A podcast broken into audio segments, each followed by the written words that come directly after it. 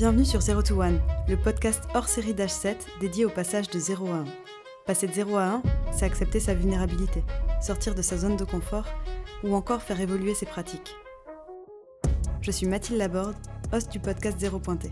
Pour cette édition spéciale de 0 to 1 organisée à Nantes en partenariat avec Ici Lundi, nous allons explorer le 1 to 0. C'est les échecs et apprentissages des fondateurs, fondatrices et talents en start-up. Bonne écoute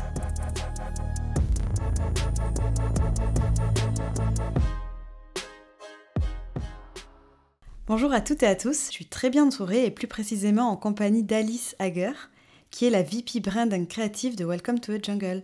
Bonjour Mathilde. Ça va Alice? Ça va, ça va très bien et toi? Ben, au top de ma forme. Je suis super contente euh, de te recevoir aujourd'hui. Bah, Moi aussi. Euh, si je me trompe pas, tu as commencé ta carrière en agence. Absolument. Ensuite, tu as rejoint la marque d'ameublement made.com. Oui. Et donc, tu es aujourd'hui chez Welcome to the Jungle. Pour Exactement. dimensionner un petit peu ton parcours de façon chiffrée, euh, du côté agence, tu as accompagné plus de 55 clients. Oui, tout à fait. Des comptes euh, français et internationaux. Génial. Ouais, c'était très chouette. Ensuite, euh, chez Made, tu as travaillé sur plus de 9 marchés européens. Absolument. En réalité, c'est huit marchés européens plus le UK, puisqu'ils ne font plus partie de l'Europe. Donc effectivement, je pilotais la marque sur l'ensemble de ces neuf marchés. C'est monumental. Euh, c'est de l'organisation.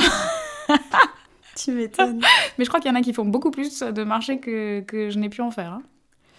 Et euh, pour un petit chiffre correspondant à l'aventure chez Welcome to the Jungle, euh, que tu as rejoint il y a eu 7-8 mois, Euh, il y a plus de 120 millions de vidéos qui ont été vues cette année. C'est ça, exactement. En fait, chez Welcome, on a euh, plusieurs verticales et l'une d'entre elles, c'est un média. Et donc, euh, on est véritablement accompagné de journalistes en interne et on produit énormément de contenu vidéo. Et en effet, on a atteint ce milestone de 120 millions de vidéos vues sur notre média. Elles traitent de quoi ces vidéos? En fait, euh, Welcome to the Jungle, c'est euh, euh, une marque qui réfléchit au futur du monde du travail et à ses nouvelles modalités et qui essaye d'interroger toutes ces questions-là. Et c'est une plateforme de recherche d'emploi et notre média, en fait, a pour vocation d'accompagner euh, les gens à euh, euh, finalement mieux comprendre les codes du marché du travail, euh, à euh, avoir aussi bien des conseils très euh, pratico-pratiques euh, que euh, des conversations avec certains sociologues ou philosophes du travail sur euh, les prochaines euh, tendances euh, de fond relatives euh, à ce monde du travail. Donc c'est un sujet qui est très vaste et grâce aux journalistes que l'on a en interne, on peut aborder euh, énormément de sujets euh, et assez en profondeur. Donc ça c'est plutôt, euh, plutôt très chouette. Très intéressant, j'irai voir. J'ai pas pu m'empêcher de faire une petite aparté. Je vais quand même te laisser te présenter. D'accord, ok. Il me semble que tu as déjà balayé pas mal de choses, mais donc voilà, moi je suis Alice, euh, j'ai 38 ans, ça fait euh, 15 ans que je travaille. Euh, j'ai cette chance d'avoir euh, fait euh, euh, finalement beaucoup de métiers en un, parce que depuis 15 ans, moi j'ai une passion, c'est la marque. Et pourquoi? Parce qu'en fait, ce que je trouve génial dans ce métier, c'est que c'est une approche euh, finalement euh, de bon sens et surtout d'observation. Euh, moi, par le passé, j'ai fait des études de sociaux notamment, et en fait, euh, ce que j'adore, c'est observer la société dans laquelle je vis, essayer de comprendre ces mutations, de comprendre les signaux faibles, de les identifier et de pouvoir me dire mais qu'est-ce qui va se passer dans les prochains mois, prochaines années, et après de le travailler pour une marque bien précisément. Et donc dans ce cadre-là, moi, ça fait 15 ans que je le fais, soit pour le compte de clients, soit en étant moi-même en interne au sein de la marque. Bah, c'est une carrière qui fait quand même rêver. Je sais pas. c'est assez impressionnant. Euh, Est-ce que tout a été, a été si simple de A à Z? On va le voir dans l'épisode. En tout cas, on parle souvent de nos réussites, tu vois, et on s'attarde pas tellement sur l'effort qu'il faut euh, déployer pour y parvenir. Mhm. Donc dans cet épisode, on va un petit peu parler branding forcément, Mhm. management aussi, Mhm, euh, mais également des illusions, moments difficiles. D'où ma première question. Quelle est ta définition de l'échec? Ça, c'est je trouve que c'est une question euh, presque philosophique. Moi, ma définition de l'échec, ça dépend de quel point de vue on se place et en fonction de la culture dans laquelle on évolue. Parce que je pense profondément que euh, l'échec n'est pas euh, perçu de la même façon et appréhendé de la même façon en France ou sur d'autres, je dirais, terrains de jeu géographiques. C'est vrai que moi, pour avoir travaillé sur plein de marchés différents, j'ai vraiment observé des façons différentes d'encaisser euh, l'échec. Et je disais, ça dépend de quel point de vue on se place, parce que si c'est d'un point de vue personnel ou professionnel, c'est pas les mêmes, euh, les mêmes façons. Mais pour répondre à ta question, parce que là je digresse, euh, l'échec c'est quelque chose qu'en apparence on n'a pas réussi à faire. Et, et en fait, c'est un énorme moment derrière de remise en question, d'introspection et de, de capacité, je pense, à, à aussi pouvoir rebattre les cartes. quoi. C'est assez intime, finalement. C'est hyper intime. Ouais, ouais, l'échec, je pense que c'est euh, c'est quelque chose de très intime parce qu'en fait, ça, ça renvoie à soi, euh, ça renvoie aux attentes que l'on projette sur soi-même, euh, parfois au manque d'indulgence qu'on peut avoir envers soi-même aussi. Hein. Euh, et donc effectivement, en fonction aussi de euh, euh, son background personnel, familial, etc., l'échec n'est pas vécu de la même façon. Peut-être que c'est pas vécu de la même façon entre hommes et femmes. Ça, faudrait poser la question à un homme pour avoir sa vision de l'échec. Je présume que tu l'as fait.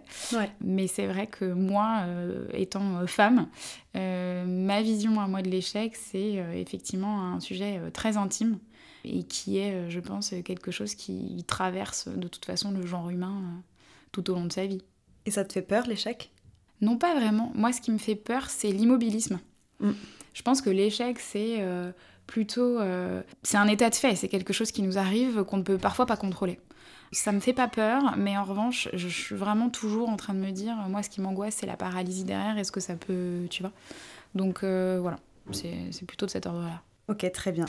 Maintenant que les bases sont posées, je te propose de passer à la masterclass et de rentrer directement dans le vif du sujet. Ouais, vas-y. T'es prête? Allez, vas-y. Ok, c'est parti. Bombarde. yes, je vais pouvoir me faire plaisir. Euh, première question. Qu'est-ce qui t'a poussé de passer de l'agence à l'annonceur? Ça, c'est une super question. Parce que moi, j'ai été, euh, comme on le dit dans le jargon agence, euh, picousée à l'agence.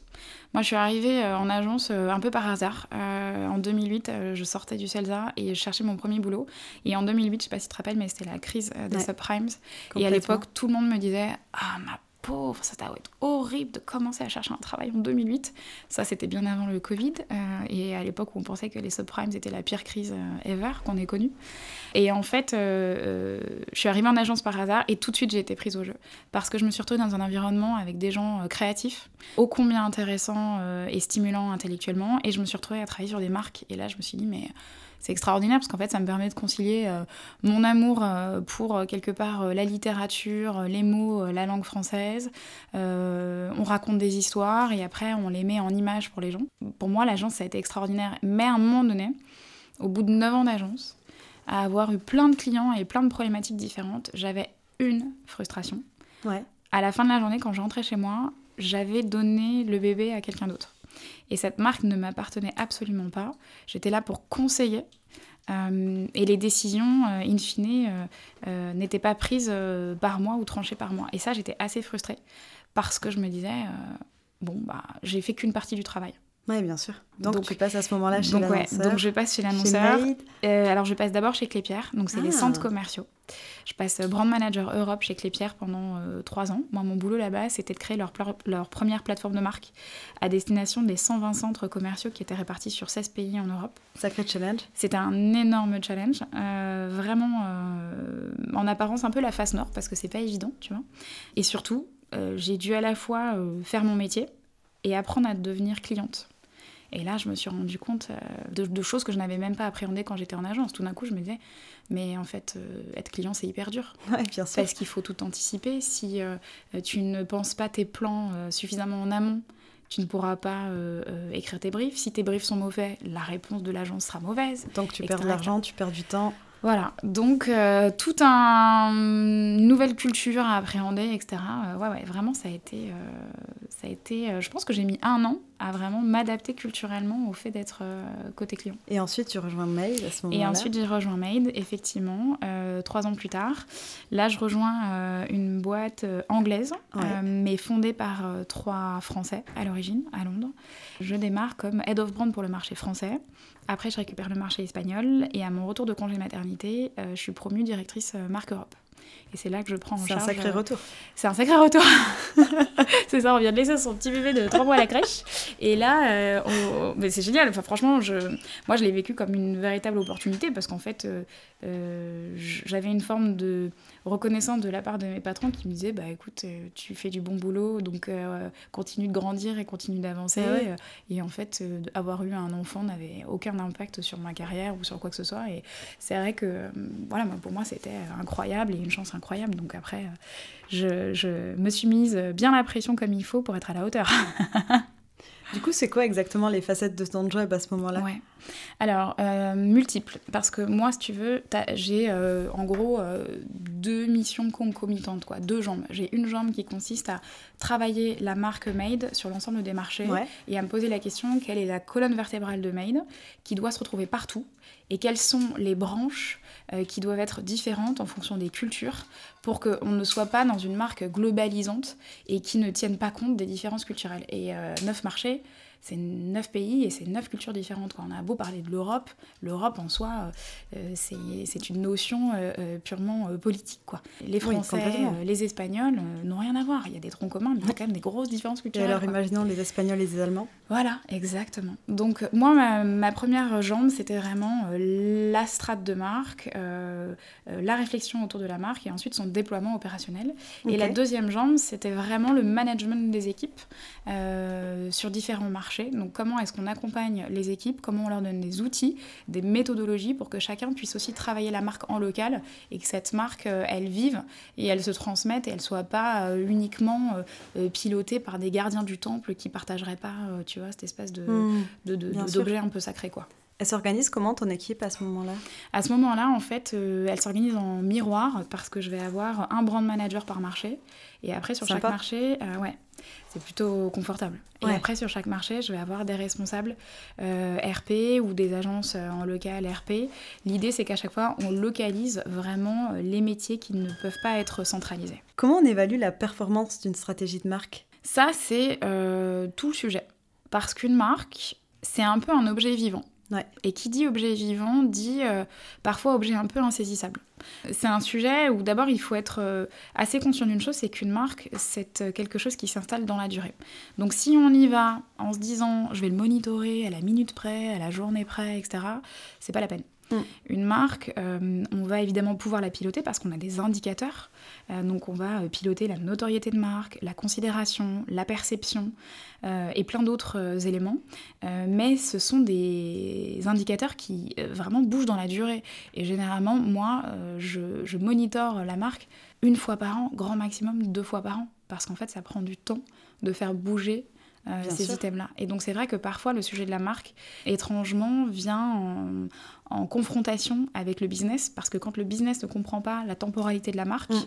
et inversement aussi d'ailleurs, quand la marque ne comprend pas la temporalité du business, il peut y avoir des soucis.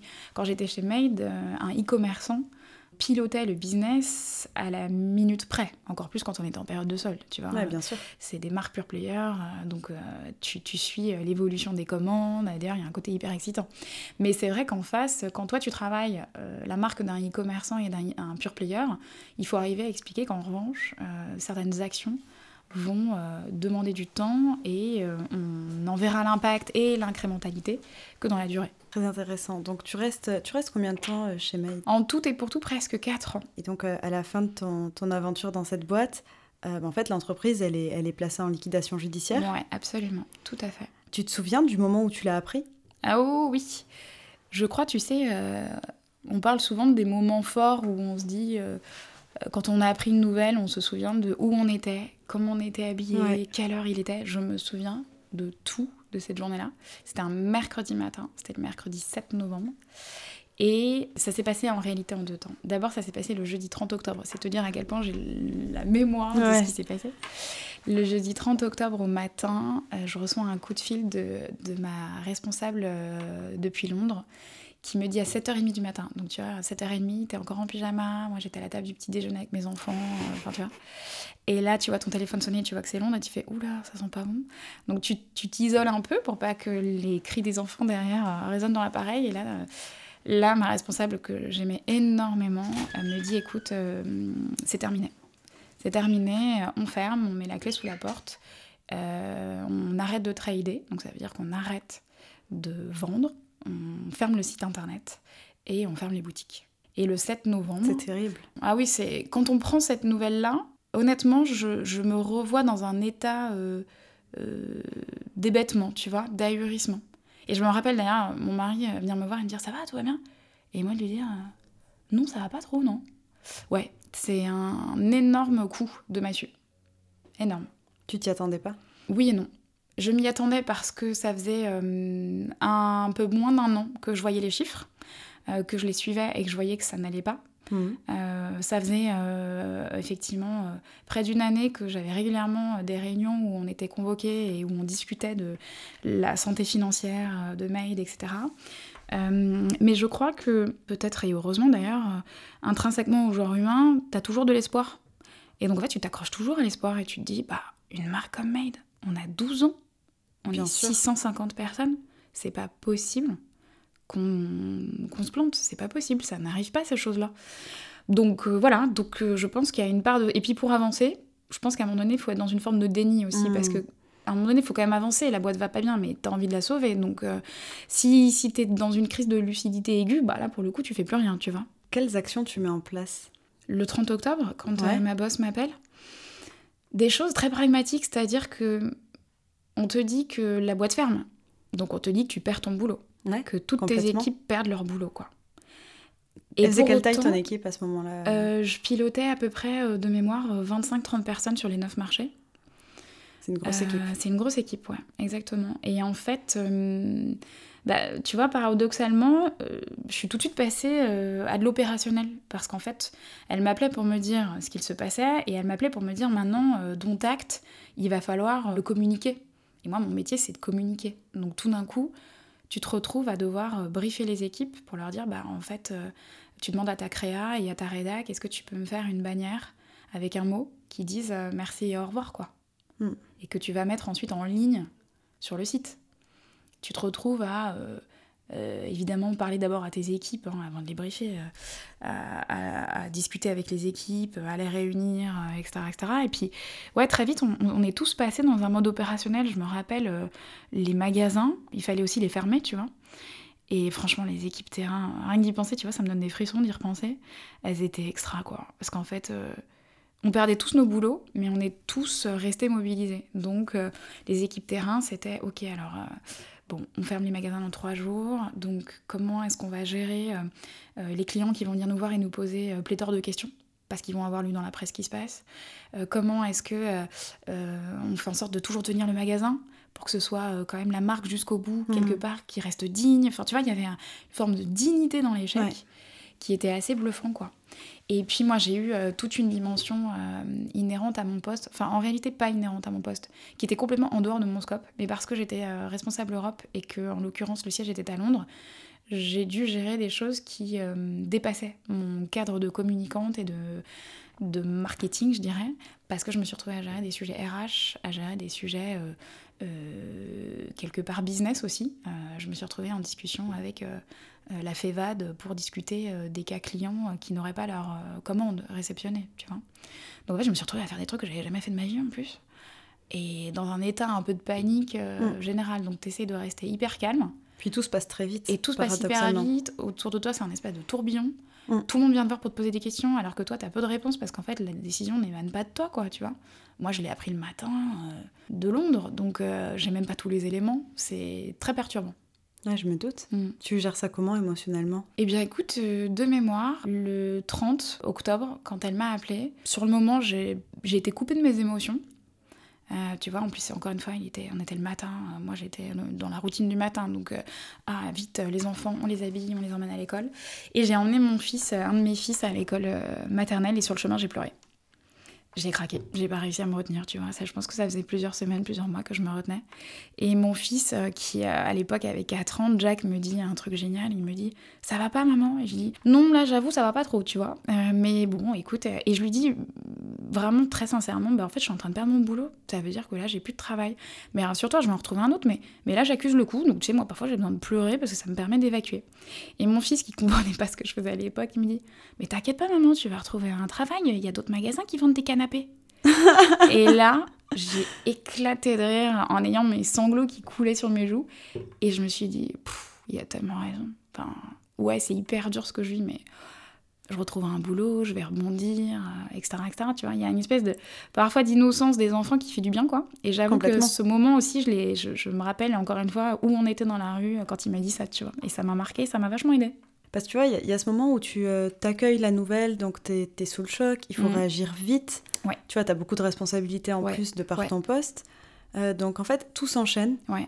Et puis après, il y a le vide, tu vois, le moment où Absolument. il se passe plus rien, c'est juste fini. Absolument. Et cette période-là, elle est dure aussi. Bah, elle est hyper dure parce que moi, cette période-là, elle n'est pas arrivée tout de suite. Parce que moi, la timeline, c'est le 30 octobre, je suis prévenue. Le 7 novembre, on est convoqué et on est licencié officiellement. Euh, mais on quitte définitivement Made euh, quelques semaines encore après. Et moi, j'avais encore des trucs, effectivement, des dossiers à gérer, etc. etc.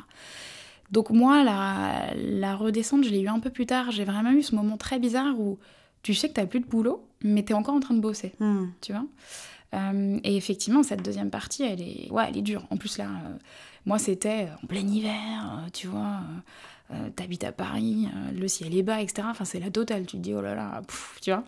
Et là, vraiment, tu te dis, euh, comment je vais me relever de ce truc-là, quoi. dur de trouver des, des signaux positifs. Ouais, c'est ça, dur de trouver des signaux positifs. Et puis, même au début, t'as pas forcément envie. Je pense que tu parlais d'accueillir la nouvelle, je pense que c'est hyper vrai, tu vois. Moi, en tout cas, ça fait partie de ma personnalité. Je, je, Quand je vis un truc dur, je me dis toujours, surtout accueille-le, quoi. Le mets pas sous le tapis. Mm. Parce que parfois, c'est une réaction, une première réaction un peu primaire. Et c'est vrai que je me suis tout de suite dit, le mets pas sous le tapis, Alice, parce que sinon, tu vas pas prendre le temps de l'analyser. Mm. Et euh, ça va te revenir en boomerang, c'est certain, et ça fera encore plus mal. Donc, j'ai quand même eu euh, de mémoire, euh, mais peut-être qu'il faudrait poser la question, tu vois, à ma famille, mais j'ai eu de mémoire vraiment une phase où, ouais, j'ai accueilli la nouvelle et j'étais pas au top, quoi. Et je me disais, mais mon Dieu, quoi.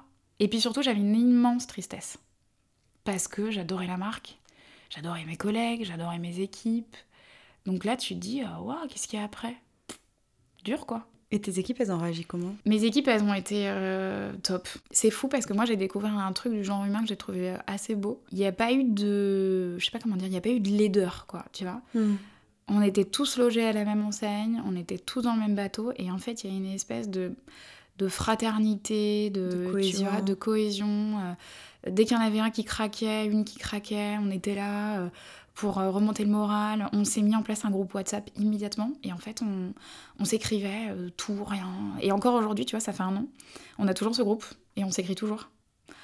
et il y, a, des petits groupes qui se revoient une fois par mois, tu vois, une fois tous les deux mois, et on reprend des verres et tout. C'est super. En fait, bah, on s'aimait, quoi, gardé lien. Ouais, puis vous avez vécu une, une épreuve tellement forte, je pense que. Ouais.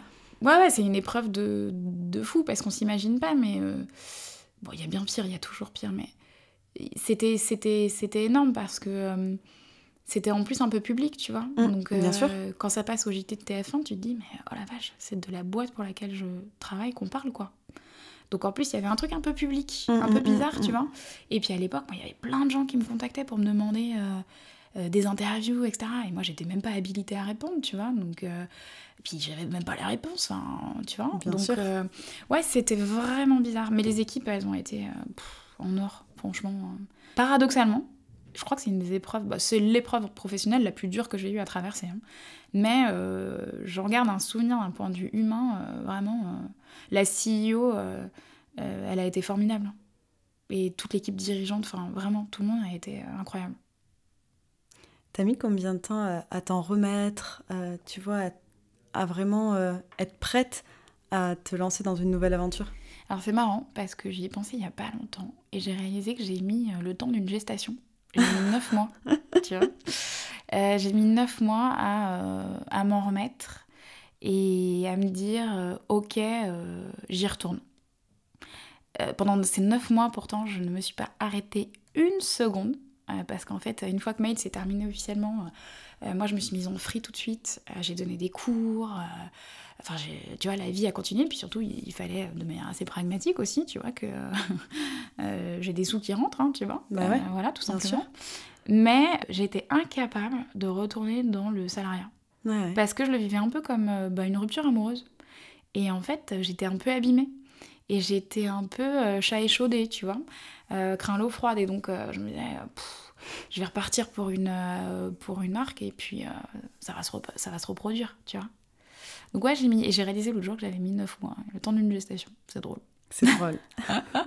C'est très drôle. Et donc, maintenant, tu es, aujourd'hui depuis 7 mois, 8 mois, 7 mois chez Welcome to the Jungle. Oui, absolument. C'était un choix mûrement réfléchi? Alors oui, plus que jamais. Un nouvel amour Absolument, mais euh, plus que jamais, parce que moi, si tu veux, euh, jusqu'à présent dans ma carrière, j'avais euh, globalement deux, trois drivers. C'était est-ce que la mission intellectuellement, elle est, enfin, elle est, elle est au rendez-vous? Est-ce qu'il y a un vrai problème à résoudre? Du coup, j'ai l'impression que je vais pouvoir agir. Est-ce que les gens sont sympas? Est-ce que l'environnement de travail est correct quoi? Mais après Made, euh, j'ai eu un nouveau driver qui aujourd'hui est vraiment très important pour moi. C'est c'est quoi au fond la vision d'entreprise d'un point de vue business de la boîte? Et aujourd'hui, euh, c'est vrai que moi, je, c'est très important pour moi euh, de travailler pour une marque qui essaye de faire les choses dans le bon ordre, dans le bon sens.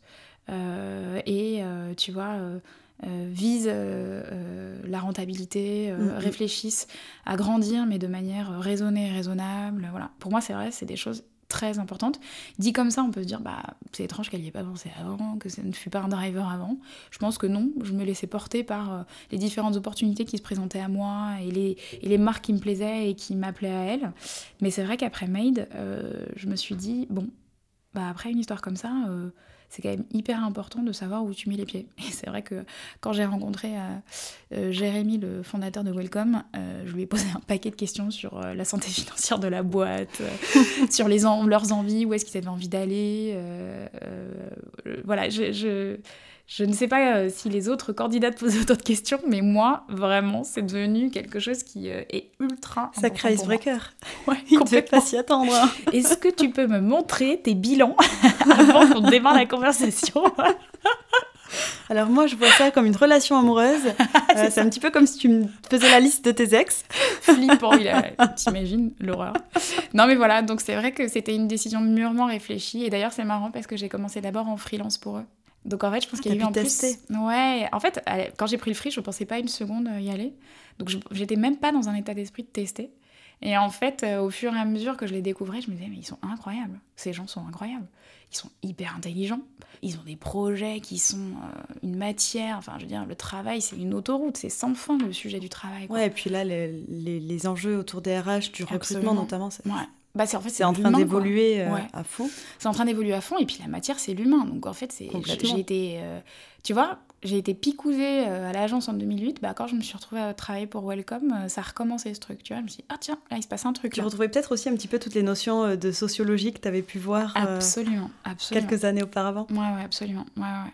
Et donc, du coup, tu faisais quelle mission euh, en freelance? En freelance, j'ai pris une mission très précise. Euh, ils étaient en train de réfléchir à euh, la création de leur plateforme de marque et la première campagne de publicité. Donc, je les ai accompagnés là-dessus, puisque moi, mon background, c'était la publicité. Et, celle qui vient de sortir Celle qui vient juste de sortir, ah, exactement. La classe Donc voilà, donc je les ai accompagnés là-dessus. Et puis, in fine, on a pris des cafés, on a discuté, et puis je suis restée. C'est quoi en fait les, les enjeux de, de, de, Welcome to the Jungle? Ouais. Tu vois, les, les, vraiment les grands piliers. Ouais. Euh, en fait, c'est une marque qui va bientôt fêter ses 10 ans. Ouais. Et c'est une marque qui a grossi de manière organique et qui a bien grossi. Euh, c'est-à-dire qu'en presque 10 ans, on n'a jamais investi en médias. Euh, pourquoi? Parce qu'on est depuis le premier jour euh, une marque qui a investi sur sa marque. Donc en fait, euh, Jérémy, qui l'a confondé avec Bertrand, sont des passionnés de la marque, de l'histoire, du mythe fondateur, et ils se sont intéressés à leur marque aussi bien d'un point de vue storytelling que visuel.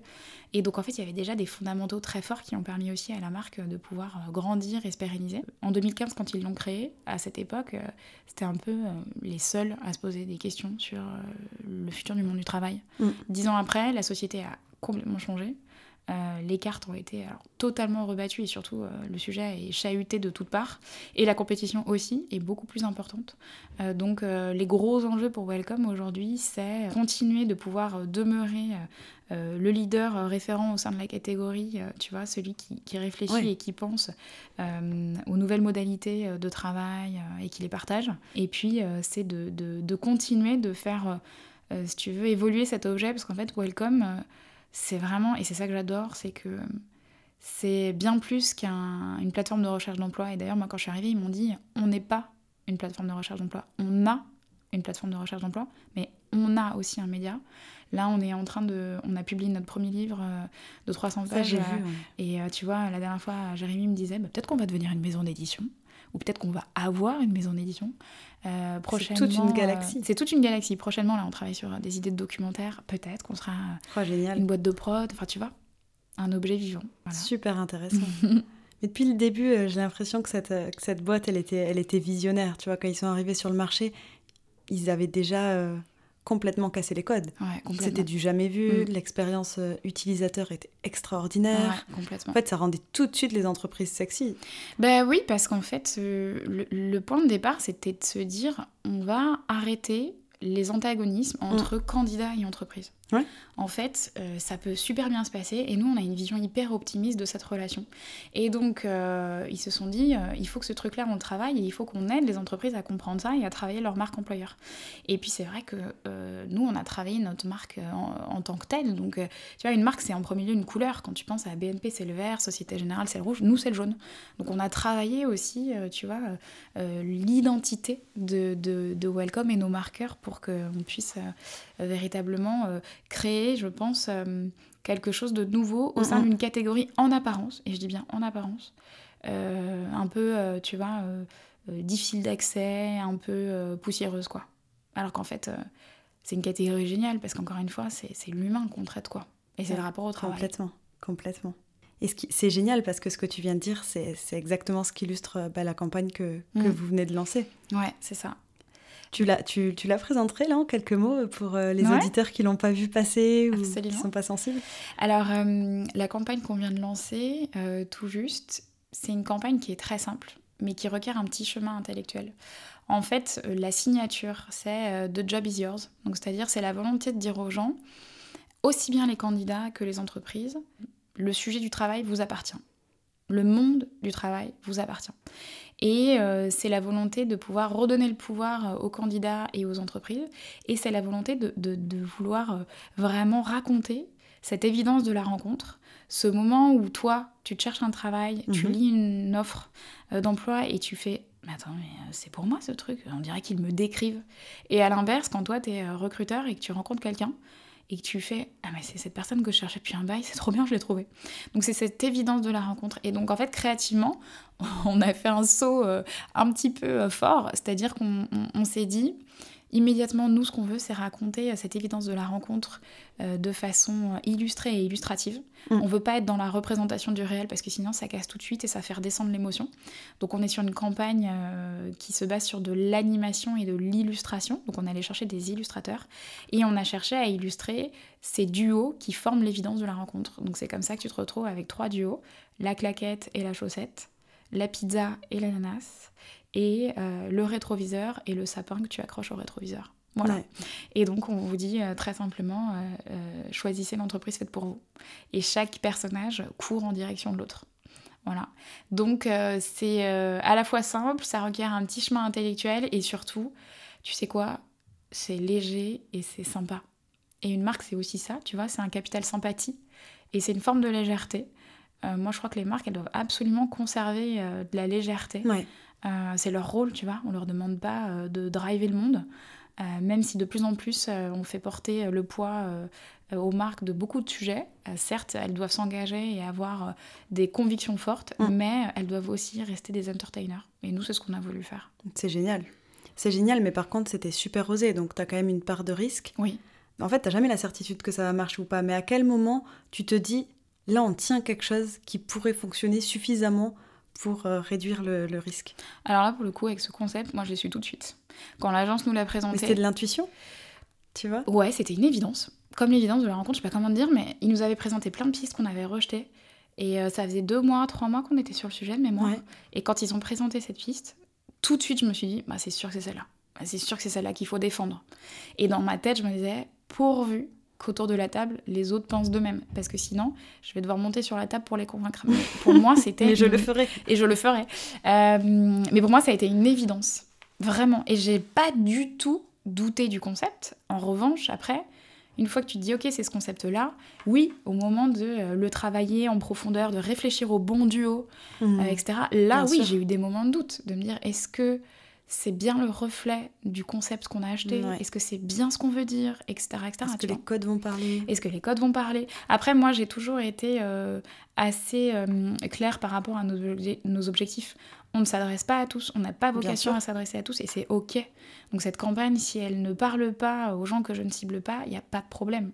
Tu vois? Ah oui, c'est fine. Donc euh, c'est fine. Moi, mon sujet, c'est qu'elle entre en résonance avec euh, les gens euh, avec lesquels je veux converser, tu vois? Euh, donc voilà. Mais euh, non, j'ai vraiment ce concept pour moi a été une évidence. Et je me suis dit, pour la première campagne euh, de marque et publicitaire de la boîte, c'est la bonne. Et on l'a sorti le mois dernier. Et pour le moment, ça corrobore ce qu'on s'est dit quoi en interne. C'est visiblement la bonne. J'espère que ça va durer. Ah mais je touche du bois. c'est gentil. Non, elle, elle- elle est super chouette. Elle est super chouette. Je te propose de prendre un peu de, de hauteur sur tous ces sujets Ouais. assez deep. Je te Mhm. propose une petite interro surprise. Ah, trop bien. Vas-y. C'est cinq questions. Ouais. Ton job, c'est de répondre euh, du tac au tac. D'accord, ok, vas-y. Ok. Donc là, t'es prête Ouais. Ta pub préférée Waouh. Et ouais. Lacoste, le seau. Ils sont, euh, c'est la métaphore de de bah, la rencontre amoureuse. Ouais. Tu le vois ça, cette pub? Ouais, je avec cette musique incroyable. Par contre, je sais pas quelle agence là. C'est BETC et euh, ils l'ont shooté sur le toit de l'agence. Ouais, je m'en rappelle, j'étais là-bas à cette époque. Ah, c'est excellent. Campagne incroyable, campagne euh, sublimissime. Ok, validé. Suivre les tendances ou assumer des idées décalées? Assumer des idées décalées, ça c'est sûr. Oui, parce que j'aime pas trop la notion de. Moi, dans tendance, euh, c'est pas tant suivre, tu vois. Euh, c'est plus dans tendance, il y a un. La temporalité, le fait que Voilà. ce soit éphémère Exactement. Ouais, j'aime pas ce. Ça vient, ça, ça va, tu vois. Donc, euh, ouais, non, je suis plutôt dans l'option 2. Souvent, tu te fais remarquer en plus dans l'option 2. Tu sors du lot en tout cas. Ça, c'est clivant, mais C'est clivant, mais tu... ouais, voilà. est-ce qu'il y a un bon moment pour changer d'identité de marque, d'identité graphique? Ah, c'est une bonne question. Je sais pas s'il y a un bon moment, mais je pense qu'il y a sans doute à un moment donné une urgence qui se crée, tu vois. Et en fait, tu te poses pas la question de c'est le bon ou, ou pas. Euh, je pense qu'en fait, ça devient euh, urgent parce que tu es arrivé au plafond, quoi, tu Ouais. vois. Et qu'en fait, euh, il faut le traverser et il faut passer à l'étape d'après, sinon tu vas te scléroser. Donc, euh, Donc là, pour tous les entrepreneurs qui nous écoutent, s'ils se posent trop la question, c'est que c'est pas une urgence. Et donc, euh, pour l'instant, euh, c'est ça. Et en fait, un matin, ce sera une évidence. Ils diront, en fait, là, j'ai plus le choix, tu vois. Ouais. ouais, ouais. Ok, très bien. La plus grosse erreur branding à éviter Ouh, ça, c'est une bonne question. Et il y en a beaucoup des erreurs il y en a beaucoup. Il y en a beaucoup. Et là, il faut en choisir une. Il faut en choisir une. C'est une erreur qui euh, ne tient pas compte de la marque. Tu dénatures le mythe fondateur, en fait, tu vois. C'est-à-dire que tu ne reconnais pas la marque. Et si tu ne reconnais pas la marque, les gens ne la reconnaîtront pas et tu perdras tes, tes audiences, tu vois. Chaque marque a son mythe fondateur. C'est un peu comme dans les relations humaines. Absolument, ouais. Tu vois, si t'es pas toi-même. euh, Si t'es pas toi-même, ça marche pas. Si tu te travestis trop, si tu te trahis trop, euh, ça fonctionne pas. Donc, euh, ouais. Ok, très bien. Et l'anti-sèche, tu conseilles quel atelier pour les marques qui souhaitent créer ou redéfinir leur plateforme de marque? Pour moi, la, la méthodologie qui fonctionne, c'est euh, à la fois un travail de workshop au sein de la boîte pour identifier, tu vois, euh, les problèmes. Parce qu'une fois que tu les as identifiés, tu peux commencer à les conscientiser. Ouais. Mais tu peux pas le faire seul. Tu es quand même obligé d'avoir un regard externe, totalement profane à ton sujet, etc. Et qui va venir te faire retirer tes œillères et euh, regarder ce qui se passe ailleurs, quoi. Donc c'est un travail collaboratif, ça c'est une évidence pour moi, et collaboratif en interne et avec euh, euh, quelqu'un euh, qui euh, vient t'apporter euh, euh, autre chose. Ok, Voilà. très clair. La leçon est prise. Je te propose une dernière question Ouais. pour euh, clôturer l'épisode parce que le temps passe. D'accord. 100% de valeur ajoutée pour tous ceux qui nous écoutent.